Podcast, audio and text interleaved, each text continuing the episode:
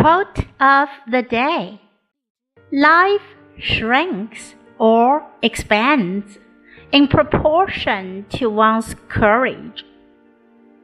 By Anaïs Nin，生命是缩小还是扩大，这与一个人的勇气成正比。Life shrinks or expands in proportion to one's courage. Word of the day: shrink.